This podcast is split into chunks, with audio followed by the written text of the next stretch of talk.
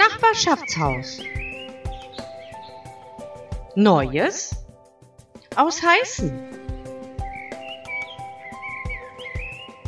Hallo, liebe Hörerinnen und Hörer unseres wunderbaren Podcasts Neues aus dem Nachbarschaftshaus. Wir haben heute mal eine Neuigkeit, auf die wir sehr, sehr stolz sind. Ich glaube, wir haben es in einer oder anderen Folge schon mal erwähnt, dass unser Podcast doch sehr erfolgreich ist. Und heute zur 15. Ausgabe möchte ich euch gerne mitteilen, dass wir tatsächlich regelmäßig unter den Top 20, wenn nicht sogar Top 10 der sogenannten Non-Profit-Charts sind bei den Apple Podcasts. Das heißt, Non-Profit, uns geht es ja nicht um einen wirtschaftlichen Gewinn, sondern einfach um eure Unterhaltung und äh, ja, um Information und wir sind ganz stolz, dass wir da so erfolgreich sind. Wir haben eine Reichweite nicht nur hier in Mülheim-Heißen, sondern auch tatsächlich in weit entfernte Städte wie Aachen, Köln und sogar nach Schleswig-Holstein. Dadurch, dass unser Podcast auch auf privater Ebene viel geteilt wird, haben wir eine sehr große Reichweite und ein ganz bunt gemischtes Publikum. Das heißt, wir haben überwiegend Frauen, die uns hören, aber nicht nur. Und die Altersgruppe ist echt gemischt ich sag mal von Mitte 40 bis hoch zu 80. Und uns freut das sehr, sehr, sehr. Wir sind ganz, ganz stolz, dass aus unserem kleinen Projekt so eine große Nummer geworden ist. Und wir werden das Ganze natürlich beibehalten und auch zelebrieren. Verbreitet unseren Podcast weiter. Wir sind immer offen für eure Ideen und Anregungen. Gerne ruft uns an im Nachbarschaftshaus direkt oder unter der Nummer 0176 149 307 05. Heute viel Spaß, liebe Grüße Rätselzeit. Die Lösung. Und hier die Auflösung der Rätsel von der folgenden Woche. Die Wiedereröffnung der Stadthalle im Jahr 1957 wollte sich auch der damalige Bundespräsident nicht entgehen lassen. Gemeint ist natürlich Theodor Heuss. Das zweite Rätsel. Was wurde nach fast 90-jähriger Nutzung im Jahr 1998 geschlossen? Die Lösung? Das Stadtbad.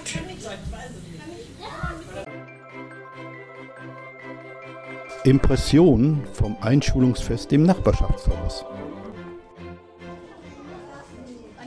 Du hast gestern die Einschulung deines Sohnes erlebt. Wie war es denn? Ja, war sehr schön, sehr warm und für mich natürlich sehr anstrengend, weil ich ja dann äh, ja irgendwie Erwartungen an mich hatte. Aber es war eine wunderschöne äh, Zeit gestern und es hat Spaß gemacht. Und äh, Jeff ist auch voll äh, deinen Erwartungen gerecht geworden. Ja, ich hoffe es. Also er hat sich gefreut. Er war bis gestern Abend 12 Uhr wach, hat noch seine Geschenke ausgepackt. Also er war ja sehr aufgeregt. Jetzt fängt der Ernst des Lebens an. Hast du Angst, dass durch Corona das auch relativ schnell wieder vorbei ist? Ja, natürlich, weil natürlich so als Erstklässler, er hat ja schon im Kindergarten schon einige Zeit haben die ja verpasst in der Vor Vorbereitung für die Schule und man weiß ja jetzt nicht, wie, wie es weiterkommt. gerade für die Erstklässler allgemein ist halt so schwierig, weil die ja in einem Anfang sind, die können noch nicht so viel. Deswegen, ja, man macht sich schon Gedanken. Ja, aber ich hoffe, ich bin immer so positiv eingestellt, dass es dann ähm, vielleicht nicht so schlimm wird wie jetzt Anfang des Jahres. Okay, kann man nur hoffen. Und das wird auch sicherlich auch dann für, für Jeff ein ganz, ganz neuer Lebensabschnitt und du hast den Eindruck, er freut sich drauf. Ja, also vor Beginn war der so, hm, in der Schule ist blöd, weil er das irgendwie von Größeren gehört hat, die schon ein bisschen mehr Schulerfahrung haben. Aber ich glaube, nach, nach gestern, ich habe dann heute Morgen nochmal gefragt und dann hat er gesagt, ja, es hat ihm Spaß gemacht und es war schön. Mülheim? Historisch. Für 70 Pfennig grün ist die Heide. Kindheitserinnerungen anhand alter Postkarten von Heinz Hohensee. Unsere Schule war auf der Fünte, die Wilhelmschule. Zu meiner Zeit war sie schon Gemeinschaftsschule, angegliedert war eine einklassige Hilfsschule. Die vordere Hälfte des Schulhofs war für uns, der hintere Teil für die Hilfsschule. Einige katholische Kinder mussten täglich den weiten Weg bis zur Bismarckschule auf dem Priestershof machen. Dicht neben der Wilhelmschule befand sich das evangelische Vereinshaus in den ersten Jahren nach dem Krieg Als die Kirche noch nicht wieder zu benutzen war, fand im Saal des Vereinshauses der Gottesdienst statt. Später dann tagten hier Jungschar oder CVJM. Damals war die Gaststätte zur Fünden eine ganz normale Heißener Dorfkneipe. Otto Bruns stand hinter der Theke. Und Bergleute waren seine Gäste. Heute sollte man schon mal eine wohlgefüllte Brieftasche mitbringen, wenn man dort einkehrt. Wie überall waren auch die Heißener nach dem Krieg eifrige Kinogänger. Unser Kino befand sich an der Kruppstraße im umgebauten Saal der Gaststätte Bürgerhaus. Ganz früher soll hier auch der Turnverein sein Domizil gehabt haben. Der billigste Platz kostete 70 Pfennig, aber auch das war bei einem wöchentlichen Taschengeld von 30 Pfennig eine ganze Menge. Später, als ich die Programmvorschau alle zwei Monate durch ganz heißen austrug, hatte ich meinen Stammplatz in der zweitletzten Reihe rechts außen. Dienstags und freitags wurde das Programm gewechselt und samstags gab es noch eine Spätvorstellung. Der einzige Film, der meines Wissens in Heißen verlängert wurde, war Grün ist die Heide. Nur ein paar Bäume, die im Hof standen, erinnern noch heute an das Bürgerhaus und Kino. Da es in Heißen keinen passenden Saal gab, musste der Turnerbund für sein jährliches Stiftungsfest immer auswandern. Da wurde dann im Rumbachtal im Kriegerheim oder im Krug in der Heimaterde gefeiert.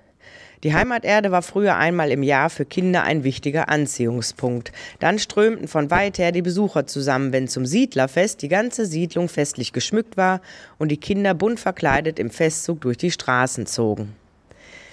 In den 20er Jahren fanden im Naturstadion Heimaterde sogar Schwimmwettkämpfe statt. Der Krug ist heute noch ein beliebtes Ziel. Ein Bahnhof hatte Heißen seit 1866. Er lag jedoch im äußersten Winkel der Gemeinde und hat für die Personenbeförderung nie eine wichtige Rolle gespielt.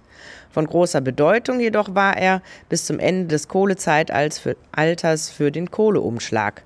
Dafür war er auch eingerichtet worden.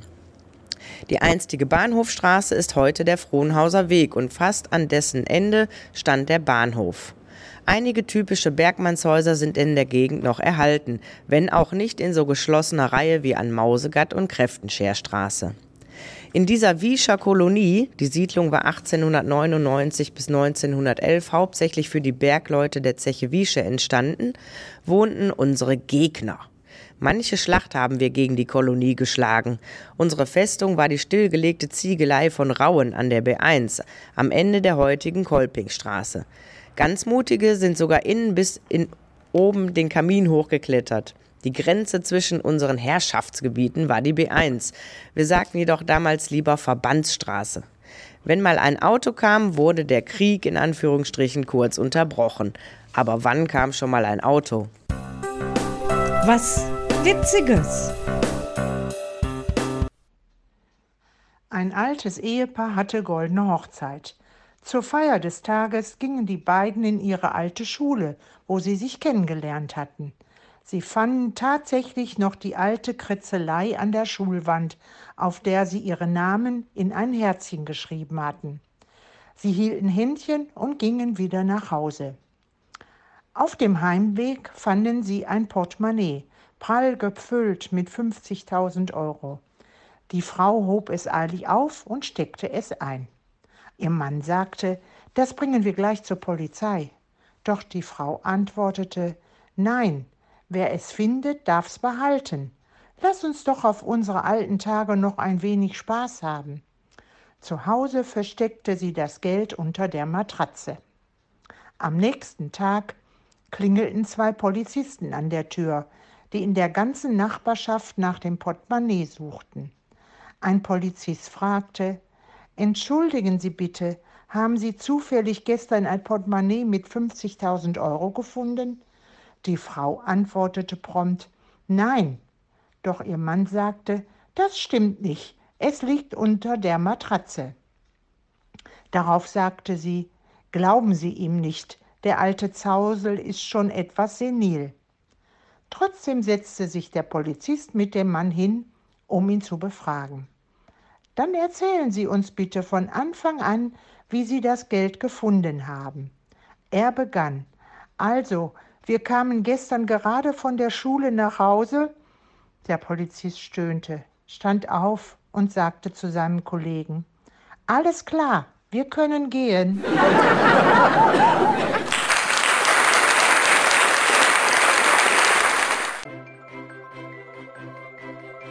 Impression vom Einschulungsfest im Nachbarschaftshaus. Auch das war mal sehr interessant, vor allem in dieser ganz besonderen Zeit ähm, war ich froh, dass die Einschulung überhaupt stattgefunden hat, dass es möglich war, auch für die Eltern zur Einschulung mit auf den Schulhof zu kommen, mit dabei zu sein, mit den Kindern die besondere Situation erleben zu dürfen. Ist ja nicht so selbstverständlich. In vielen Schulen ist die Einschulung nur sehr bedingt möglich, auch dass nur ein Elternteil mitkommen darf. Bei uns war es jetzt zum Glück so, dass wir Geschwisterkinder und ähm, beide Elternteile dabei sein durften. Und es war wirklich schön von der Schule gemacht, auch gut organisiert, sodass es ähm, im feierlichen Rahmen war, mit Begrüßung, mit äh, Schulspielen, dass ältere Klassen was vorgeführt haben, gesungen haben. Die Kinder fühlten sich willkommen. Rätselzeit. Und hier die Rätsel von dieser Woche. Wann wurde das Rhein-Ruhr-Zentrum eröffnet? 1968, 1973, 1979, 1981. Das zweite Rätsel. Welcher beliebte deutsche Showmaster wurde 1927 in Mülheim geboren? Peter Frankenfeld, Wim Tölke, Hans-Joachim Kuhlenkampf, Sigi Harreis. Die Gäste der Buche. Mietegäste, vier im Haus, hat die alte Buche. Tief im Keller wohnt die Maus, nackt am Hungertuche. Stolz auf seinem roten Rock und gesparten Samen sitzt ein Protz im ersten Stock. Eichhorn ist sein Name. Weiter oben hat der Specht seine Werkstatt liegen, hackt und zimmert kunstgerecht, dass die Späne fliegen. Auf dem Wipfel im Geäst pfeift ein winzig kleiner Musikante froh im Nest. Miete zahlt nicht einer. Von Rudolf Baumbach. Ein wunderschönes Wochenende, bleibt gesund und auf ein baldiges Wiedersehen. Bis dann. Das war Nachbarschaftshaus. Neues aus Heißen. Bis zum nächsten Mal.